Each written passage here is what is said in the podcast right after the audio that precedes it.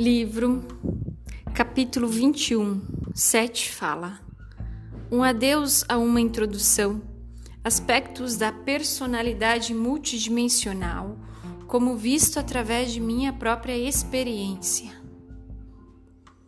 No tempo histórico de Cristo, eu era um homem chamado Milênios, em Roma. Naquela vida, minha ocupação principal era a de um comerciante, mas eu era um cavalheiro altamente curioso. E minhas viagens me deram acesso a muitos grupos diferentes de pessoas. Fisicamente eu era redondo e robusto, não completamente patrício em meu porte e com determinado desleixo em meu vestir. Tínhamos um tipo de rapé feito de um certo tipo de palha. Eu usava isto constantemente, derramando frequentemente um pouco em minha roupa, roupão. Minha casa ficava na parte mais ocupada, no noroeste da cidade, exatamente ali do que você chamaria o coração da cidade. Entre minhas mercadorias, eu vendia sinos para burros.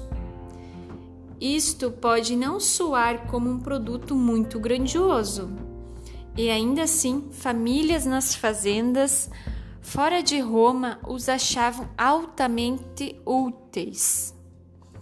Cada um tinha um som especial, cada um tinha um som especial, e uma família poderia dizer pelo som do sino qual era seu próprio burrinho, no meio de inúmeros similares. Burros também eram usados em muitos negócios dentro da própria Roma, como carregadores de fardo, particularmente nas ocupações mais baixas.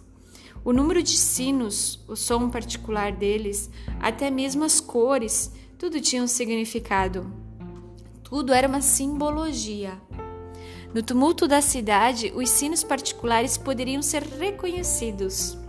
Então, pelo pobre e pelos escravos que esperavam para comprar produtos, frequentemente alimentos murchos dos carros carregados.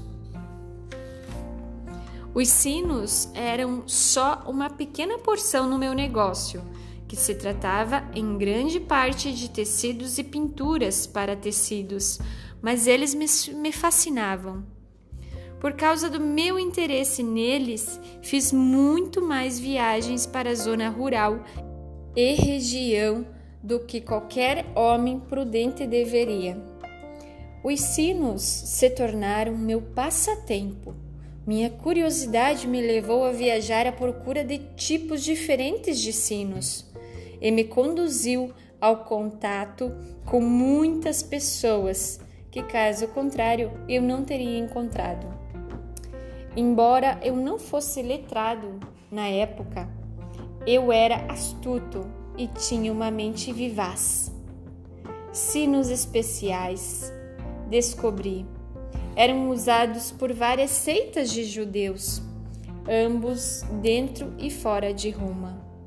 Embora eu fosse um romano e um cidadão, minha cidadania significava pouco, exceto de me proporcionar segurança mínima quando eu fazia meu caminho diário. E em meu negócio encontrei tanto muitos judeus quanto romanos. Socialmente, eu não era muito distante deles. Os romanos não tinham nenhuma ideia clara sobre o número de judeus em Roma naquele tempo. Eles julgavam por conjecturas. Os sinos nos burrinhos, pertencentes aos zelotes, tinham sobre eles o símbolo de um olho.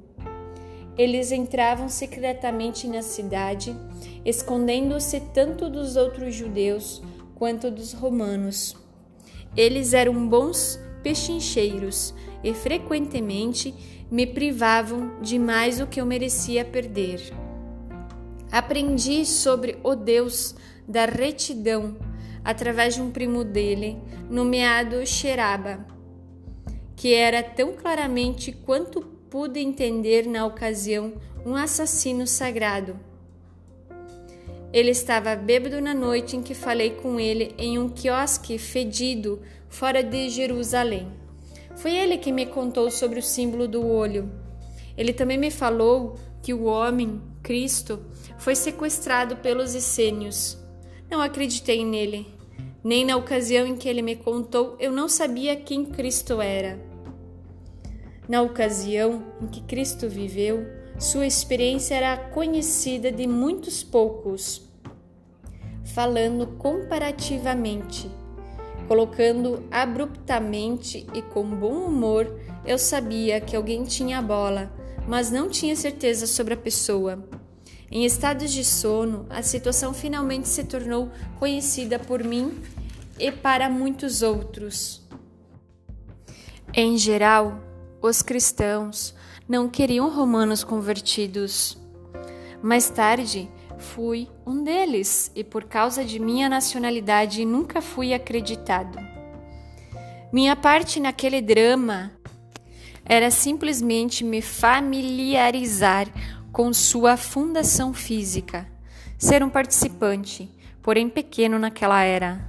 Muito posteriormente, em seus termos, eu terminaria como um papa menor no terceiro século, encontrando novamente alguns daqueles que tinha conhecido.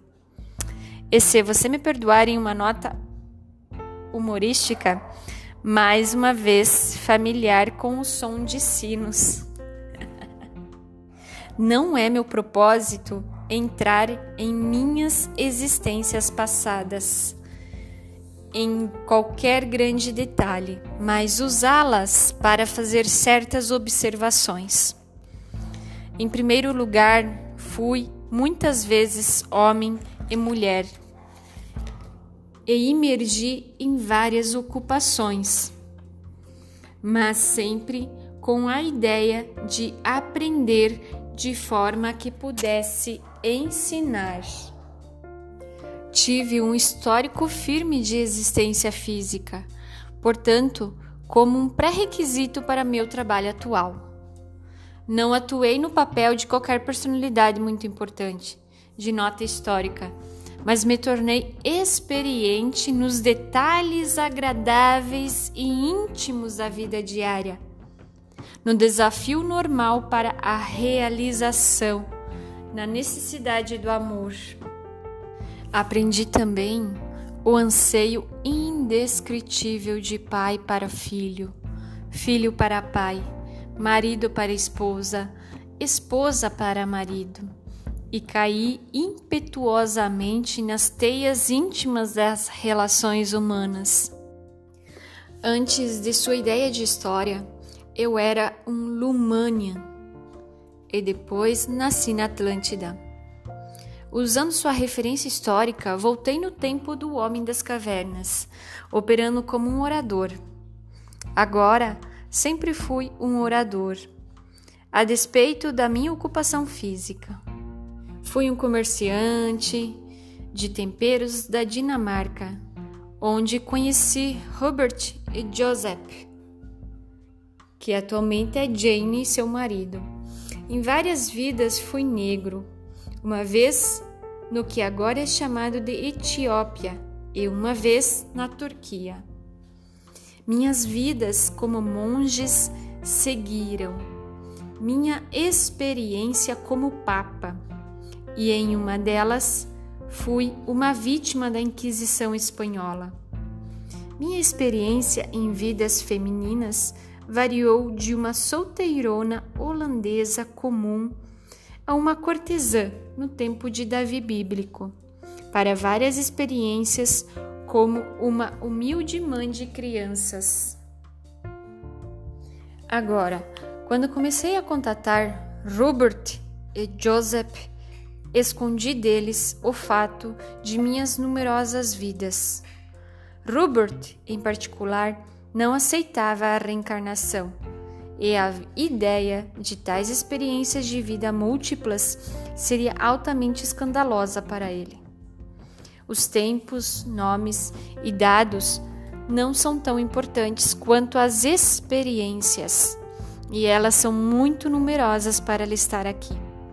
Porém, cuidarei disto em algum momento em que estas estiverem completamente disponíveis. Algumas foram dadas nas sessões de classe de Rubert e algumas, embora poucas, apareceram no próprio material de Sete. Em um livro sobre reencarnação, espero ter cada uma das minhas personalidades prévias falando por si mesmas, pois elas devem contar suas próprias histórias. Então, você deve entender que essas personalidades ainda existem e são independentes. Embora o que eu seja uma vez pareceu estar contido nessas personalidades, fui apenas a semente para elas. Em seus termos, posso lhe lembrar de quem eu fui. Em termos mais amplos, porém, essas personalidades deviam falar por si mesmas. Talvez você veja uma analogia aqui quando comparar a situação com a regressão de épocas sob a hipnose. Essas personalidades não estão trancadas dentro do que sou, porém elas progrediram de acordo com o próprio modo. Elas não estão negadas, em meus termos, elas coexistem comigo, mas em outra camada da realidade. Em várias vidas, eu estava consciente de minhas existências passadas. Uma vez, como monge, me achei copiando o manuscrito que eu tinha escrito em outra vida. Frequentemente fui dado ao amor em excesso. Eu possuí. Duas vezes morri de fome. Sempre achei minhas mortes altamente educativas, em seus termos depois. Sempre foi uma lição entre vidas, localizar os pensamentos e eventos que conduziram a um determinado falecimento. Nenhuma de minhas mortes me pegou de surpresa. Eu sentia durante o processo a inevitabilidade, o reconhecimento. Então, o Sete reconhecia e já sabia que o processo do descarte do corpo estava próximo, até mesmo um senso de familiaridade. Claro, esta morte particular é minha e de nenhum outro, e aceitei até mesmo as circunstâncias mais estranhas, sentindo quase uma espécie de perfeição. A vida não poderia ser terminada corretamente sem a morte. A vida física ok? Há um grande senso de humildade e ainda um grande senso de exaltação quando o eu interior sente sua liberdade quando a morte acontece. Talvez as minhas mortes foram o complemento de minhas vidas. Nisso parecia a mim que não poderia ser o contrário. Se eu escolher em seus termos, eu posso reviver qualquer porção dessas existências, mas essas personalidades seguem seus próprios caminhos. Em um nível subjetivo, agi como professor e orador em cada uma de minhas vidas. Em algumas poucas existências altamente intuitivas, eu estive ciente deste fato. Você não entende, como ainda não entende a alta importância do lado inferior da consciência, ao lado de seu papel objetivo em cada vida. Seus desafios reencarnacionais também envolvem seus estados de sonhos, ritmos de criatividade que fluem e vazam sob o mundo diário que você conhece. Assim, me tornei altamente experiente, me tornei altamente estudado neste modo, como um orador e um professor, em várias vidas que foram externamente desinteressantes por contrastes. Uh, entre parênteses, é interessante lembrar que os Abrams Hicks, The Star Hicks, eles falam muito sobre a questão do contraste, o quanto o contraste é importante para fazer os desejos. O contraste ele serve para que a gente possa perceber o que a gente quer e o que a gente não quer para a vida diária da gente. Então, é importante o contraste e na verdade eu não entendia muito até eu li esse livro aí do Sete, né? O Sete fala que o contraste ele faz parte, né, da experiência humana. Fecha parênteses. Voltando. Minha influência, trabalho e preocupação em tais casos eram muito mais vastos do que minhas tranquilas procuras objetivas. Dou-lhe esta informação esperando ajudá-lo a entender a verdadeira natureza de sua realidade. Muitas existências reencarnacionais não definem o que eu sou porém nem as suas definem você. A alma se conhece e não está confusa por termos ou definições. Mostrando-lhe a natureza da minha própria realidade, espero lhe ensinar a natureza da sua própria. Você não está ligado a qualquer categoria ou ângulo de existência. Sua realidade não pode ser medida mais que a minha. Espero ilustrar a função da consciência e personalidade escrevendo este livro e ampliar seus conceitos. Agora, comecei lhe falando que eu estava ditando este material pelo amparo de uma mulher por quem eu era bastante afeiçoado. Deixe-me lhe falar agora que há outras realidades envolvidas. Os parágrafos seguintes serão escritos por outra personalidade que permanece relativamente na mesma posição que eu, quando me dirijo à mulher através de quem agora estou falando. Nós somos as vozes que falam sem as próprias línguas. Nós somos fontes daquela energia da qual você vem. Nós somos os criadores, contudo, também somos, fomos criados.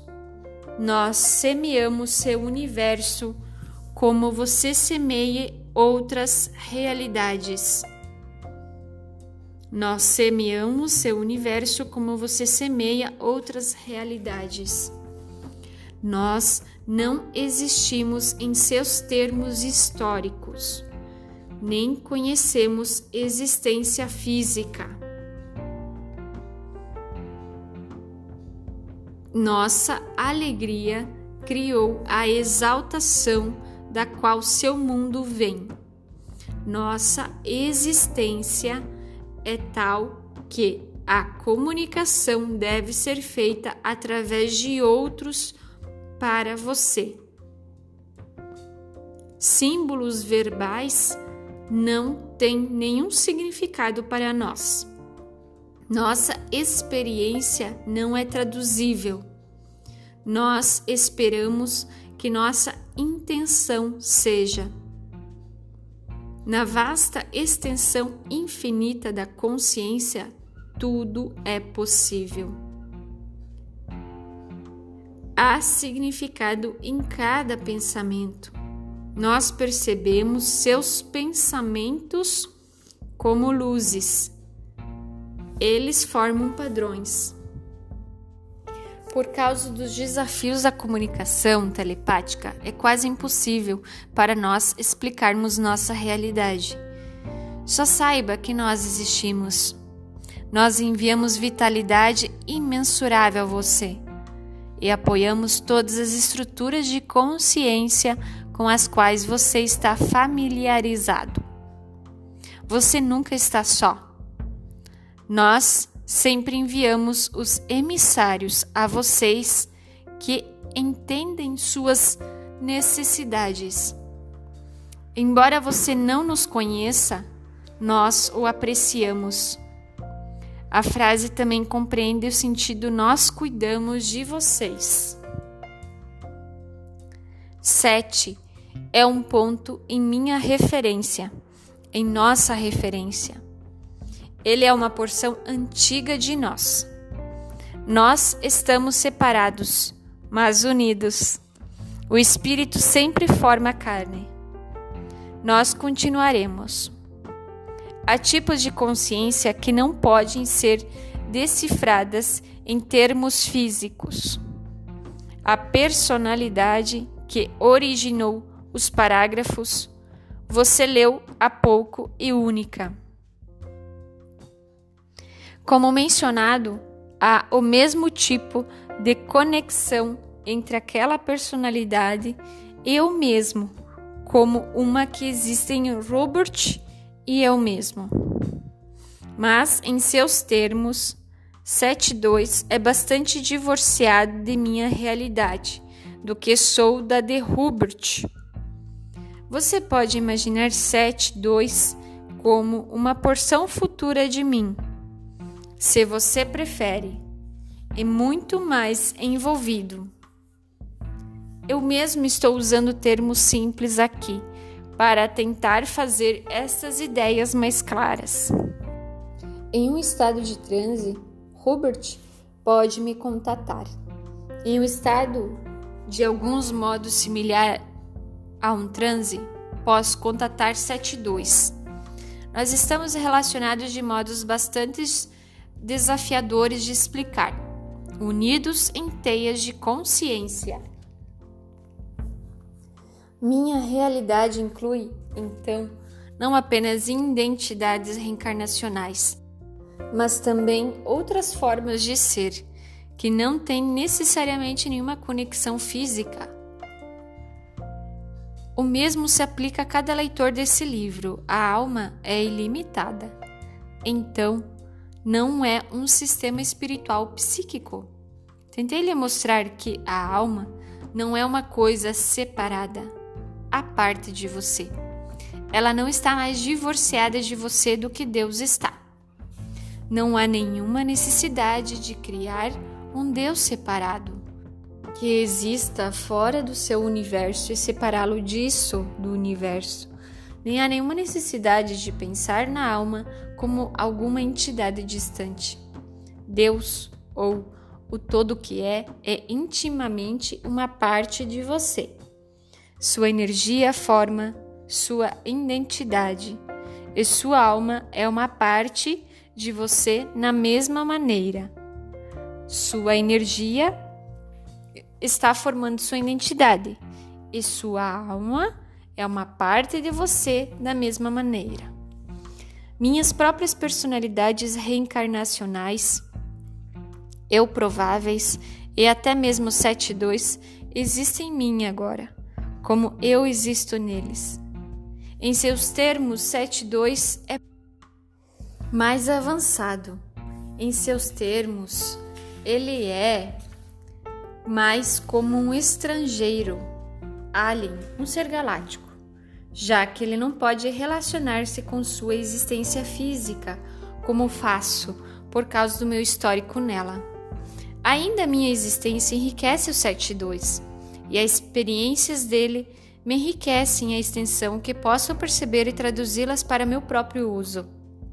Da mesma maneira, a personalidade de Robert é ampliada pela relação comigo, e eu também ganho através de experiência, até mesmo como o melhor dos professores aprende de cada dimensão de atividade.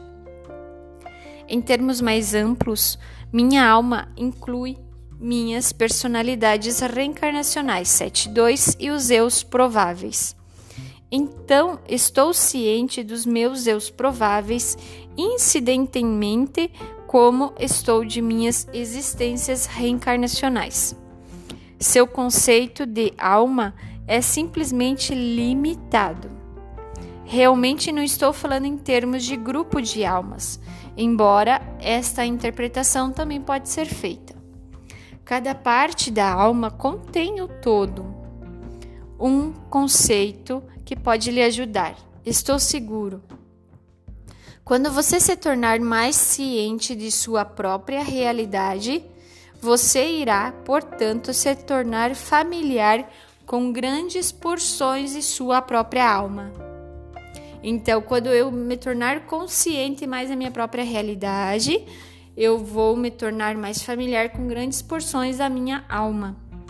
Quando você pensa na alma como um sistema fechado, você a percebe como tal e se fecha do conhecimento de sua alma, maior criatividade e características. Ou seja, se você tem uma crença limitante em relação do conceito de alma, você está fechando esse sistema da alma. Mas na verdade a alma, ela é uma porção infinita do nosso ser. E se eu pensar de que a alma é uma porção infinita, uma porção expandida, onde possui grandes porções a, do meu ser, eu estarei expandido esse conceito e estarei mais apto, mais aberto para trabalhar com as porções da minha alma, usando maior criatividade. O 7.2 representa o que eu me tornarei, até certo ponto. E em seus termos, contudo, quando me tornar o que ele é, ele será algo diferente. Agora, nos mesmos termos, apenas Robert pode se tornar o que eu sou, mas então eu serei algo bastante diferente. Cada um de vocês está envolvido no mesmo tipo de relacionamentos, esteja ciente ou não deles. Embora lhe pareça que existências reencarnacionais envolvem eventos passados e futuros, elas existem paralelamente ou adjacentemente à sua própria vida presente e à consciência. Outros aspectos de sua identidade maior existem, falando de uma forma relativa, sobre ou ao redor delas. As respostas para a natureza da realidade, o conhecimento íntimo do tudo que é, que você procura, está em sua experiência presente, está dentro dela, está acontecendo no agora. Ela não será encontrada fora de você mesmo, mas através de uma jornada interior para si mesmo, através de si mesmo e através do mundo que você conhece. Por isso da importância de você meditar, de você olhar para dentro, por isso da importância de estar presente no aqui e agora para você observar que atividades que você está fazendo, como que essas atividades, essas experiências no agora pode estar te conectando com a tua alma, para que você possa entender o realmente uh, significado da tua realidade. Eu vou repetir porque eu achei esse trecho muito importante. As respostas para a natureza da realidade, o conhecimento íntimo do tudo que é que você procura, está em sua experiência presente, no aqui e agora. Está em sua experiência, está dentro da experiência, está no processo da experiência. Ela não será encontrada fora de você mesmo mas a resposta para a natureza da realidade é encontrada através de uma jornada interior para dentro de si, através de si e através do mundo que você conhece. Uma vez eu fui uma mãe com 12 filhos, ignorante em termos de educação, longe de ser bonita, particularmente nos anos posteriores com temperamento selvagem e de voz rouca. Isto foi ao redor de Jerusalém, no sexto século. As crianças tinham muitos pais. Fiz meu melhor para provê-los. Meu nome era Marchaba. Vivíamos onde quer que pudéssemos, agachando em estradas, entradas, finalmente todos mendigando. Contudo, naquela existência, a vida física tinha um contraste, tinha uma agudez muito maior do que qualquer eu tinha conhecido. Uma crosta de pão era mais deliciosa para mim do que qualquer pedaço de bolo, embora bem glaçado, que já pudesse ter existido nas vidas anteriores. Naquela vida ainda, quando meus filhos riam, eu era dominada pelo deleite, e apesar de nossas privações materiais, Cada manhã era uma surpresa triunfante, porque nós não tínhamos morrido em nosso sono, por não termos sucumbido à fome. Escolhi aquela vida deliberadamente, como cada um de vocês escolhe cada uma de suas. E fiz isso porque minhas vidas prévias tinham me deixado muito entediado. Também fui muito almofadado, mimado eu já não focava com claridade nas delícias físicas verdadeiramente espetaculares e nas experiências que a Terra pode prover. Embora eu gritasse com minhas crianças e às vezes gritei com raiva contra os elementos, eu fui golpeado pela magnificência da existência e aprendi mais sobre a verdadeira espiritualidade do que já fiz como monge. Isto não significa que a pobreza conduza à verdade ou que o sofrimento seja bom para a alma. Muitos que partilharam destas condições comigo aprenderam pouco. Isso significa que cada um de vocês escolhe essas condições de vida que tem para seu próprio propósito sabendo ao longo do tempo onde repousam suas fraquezas e forças. Na forma de minha personalidade, como em seus termos, eu vivi, mais tarde, vidas mais ricas. Aquela mulher estava viva novamente em mim, como por exemplo a criança está viva no adulto e cheia de gratidão comparada às circunstâncias posteriores às existências iniciais ela me impulsionou a usar melhor minhas vantagens. Assim como você, em uma ampla forma, suas várias existências reencarnacionais coacontecem. Usando a analogia da idade humana novamente, ainda assim, de outra maneira, ela já o deixou. Foi embora parte de você, como se fosse apenas um adulto no qual a criança se fundiu. Assim, as pessoas que eu tenho sido foram embora em seus próprios caminhos, contudo, ainda são uma parte de mim e eu delas. Eu vivo na memória de 72 como um eu a partir do qual ele brota.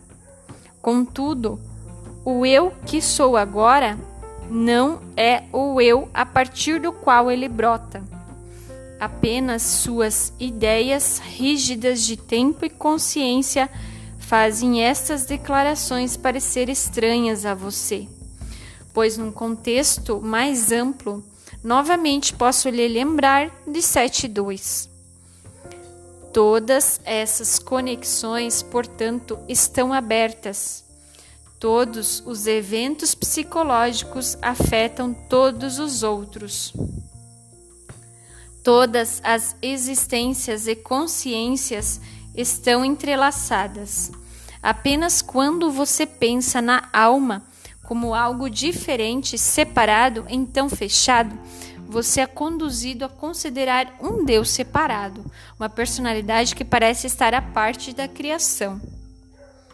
O todo que é, é uma parte da criação, mas mais do que a criação é a pirâmides de forma de serem impossíveis de descrever, cuja consciência inclui conhecimento e experiência do que pareceria ser para você um vasto número de outras realidades. Nos termos em que estou falando para seu benefício, o presente delas, por exemplo, pode incluir a vida e a morte de seu planeta em um momento do tempo delas. A existência de 7.2 está nas franjas externas de uma das tais galáxias de consciências. Quando 7.2 fala, Robert inicialmente está ciente do seguinte: a consciência dele puxa para cima, seguindo um caminho psíquico interno, um funil energizado até que bastante simplesmente não pode ir além. Para ele, parece então que a consciência dele sai fora do corpo, através de uma pirâmide invisível que se abre no topo, esticando-se no espaço. Eu vou repetir de novo porque achei bem interessante. Quando 7.2 fala, Robert inicialmente está ciente do seguinte: a consciência dele puxa para cima, seguindo um caminho psíquico interno, um funil energizado, até que bastante simplesmente não pode ir além. Para ele, parece então que a consciência dele sai fora do corpo, através de uma pirâmide invisível que se abre no topo, esticando-se no espaço. Aqui ele parece estabelecer contato com símbolos impessoais, cuja mensagem é de alguma maneira traduzida automaticamente em palavras. Aquele ponto, na verdade, representa uma urdidura em dimensões, um lugar entre sistemas que tem mais a ver com a energia e realidade psicológica do que com o espaço, pois o espaço é sem sentido. Eu quase sempre estou presente nessas ocasiões como um tradutor. Meu conhecimento de ambas as realidades é necessário para a comunicação. 7.2 está familiarizado com um jogo de símbolos e significados inteiramente diferentes. De forma que, nesse caso, duas traduções estão sendo dadas, uma por mim e outra por Robert. Esperançosamente, certos conceitos serão entregues dessa maneira, que não poderiam ser entregues se não fossem assim. Estes matizes de realidade e experiência estas mensagens de um sistema para outro acontecem continuamente de vários modos, emergindo em seu mundo sob um disfarce ou outro, como inspiração de muitos tipos. Vocês estão sendo ajudados, em outras palavras. Você também está usando suas próprias habilidades porém, pois suas próprias características, em grande parte, determinam a quantia de ajuda que você recebe. O simbolismo aparente a Rupert, quando 7.2 fala, funciona bem, mas o externo é também interno, e assim a consciência viaja tão longe internamente como parece a ele viajar externamente. Tais contatos e conhecimento estão disponíveis a cada indivíduo. O tudo que é fala com todos as suas partes, não com sons, trompetes e fanfarras do nada, mas comunica sua mensagem através das coisas das almas viventes de cada consciência Cada consciência irá interpretar os símbolos de acordo com suas crenças, de acordo com o seu vocabulário. Você não está predestinado a se dissolver no tudo que é. Os aspectos de sua personalidade, como você os conhece, serão retidos. O tudo que é é o criador da individualidade, não os meios de sua destruição. Muitas próprias personalidades prévias não estão dissolvidas em mim, mais do que suas personalidades passadas. Todas estão vivas e vitais. Todas seguem seus próprios caminhos. Suas personalidades futuras são tão reais quanto as suas personalidades passadas. Após um pouco, isso não o interessará. Fora da estrutura reencarnacional, não há morte como você pensa. Porém, meu próprio quadro de referência não é mais focado em minhas existências reencarnacionais. Virei minha atenção para outras direções já que todas as vidas são simultâneas, todas as vidas estão acontecendo no agora, todo acontecimento de uma vez, então qualquer separação é apenas psicológica. Existo como sou, enquanto minhas vidas reencarnacionais em seus termos ainda existem. Contudo, agora não estou interessado nelas mas ponho minha concentração em outras áreas de atividade. A personalidade muda dentro ou fora de um corpo. Assim você mudará depois da morte, como muda antes dela. Nesses termos, é ridículo insistir em permanecer como você é agora, após a morte é o mesmo que uma criança dizendo: Vou crescer, mas nunca vou mudar as ideias que tenho agora. As qualidades multidimensionais da psique permitem isso para experiência, um reino infinito de dimensões.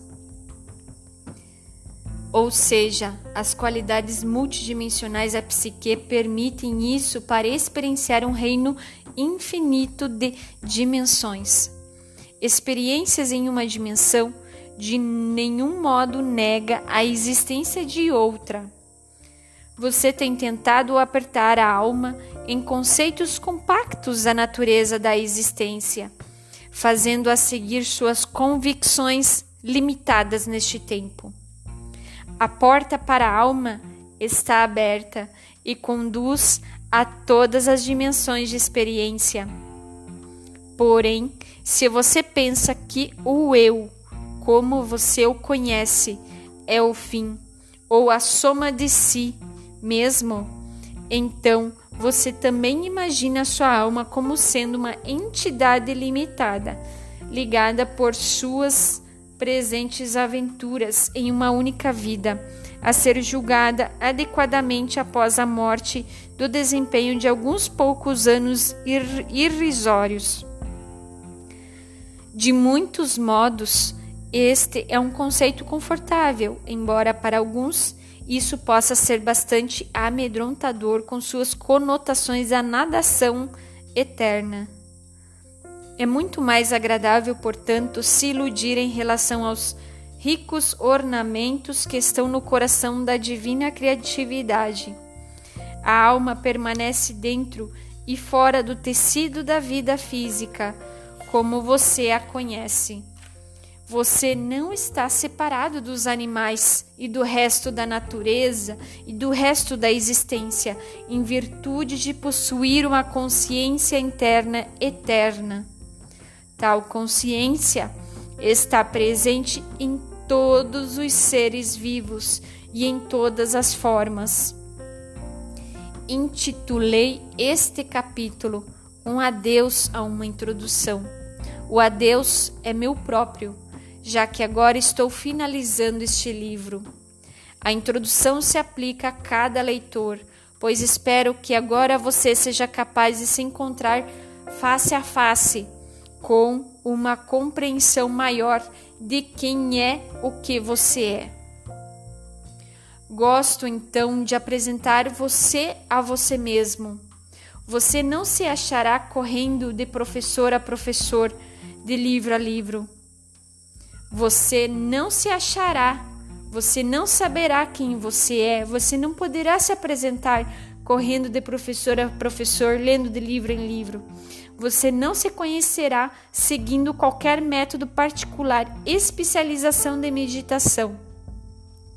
Apenas olhando quietamente o eu que você conhece, sua própria realidade poderá ser experienciada com aquelas conexões que existem entre o eu presente ou imediato e a identidade interior que é multidimensional. Ou seja, para você conhecer você mesmo, é apenas olhando silenciosamente, quietamente o eu que você já conhece, observando. Deve haver uma vontade, uma aquiescência, um desejo. Ou seja, através do livre-arbítrio, você precisa querer, você precisa desejar, você precisa ter intenção vontade de se conhecer, de se apresentar para você. Se você não reservar o tempo para examinar seus próprios estados subjetivos, então você não pode reclamar se muitas respostas parecem iludi-lo. Você não pode lançar o fardo da prova sobre o outro, ou esperar que um homem ou professor provém a você a validade de sua própria existência. Não é o externo que vai dizer quem você é de verdade, o eu verdadeiro, é o teu próprio interior que irá identificar o teu eu verdadeiro. Por isso a importância de você observar o teu eu. Tal procedimento é entretecido para lhe conduzir a uma armadilha após outra. Enquanto você se senta lendo este livro, as entradas internas estão abertas. Você só tem que experienciar o momento como você o conhece tão completamente quanto possível. Já que ele existe fisicamente no cômodo, dentro do cômodo onde você está, ou lá fora nas ruas da cidade na qual você mora. Imagine a experiência presente em um momento do tempo sobre o globo. Então, tente apreciar a experiência subjetiva de si mesmo, que existe no momento que ainda assim escapa dele e isso multiplicado por cada indivíduo vivo. Este exercício sozinho abrirá suas percepções, aumentará tudo que você conhece, tudo à sua volta. Este exercício ainda, além de abrir suas percepções, aumentará a sua consciência e automaticamente ampliará sua apreciação de sua própria natureza. O você que é capaz de tal expansão deve ser mais criativo e a personalidade multidimensional do que você imaginou anteriormente.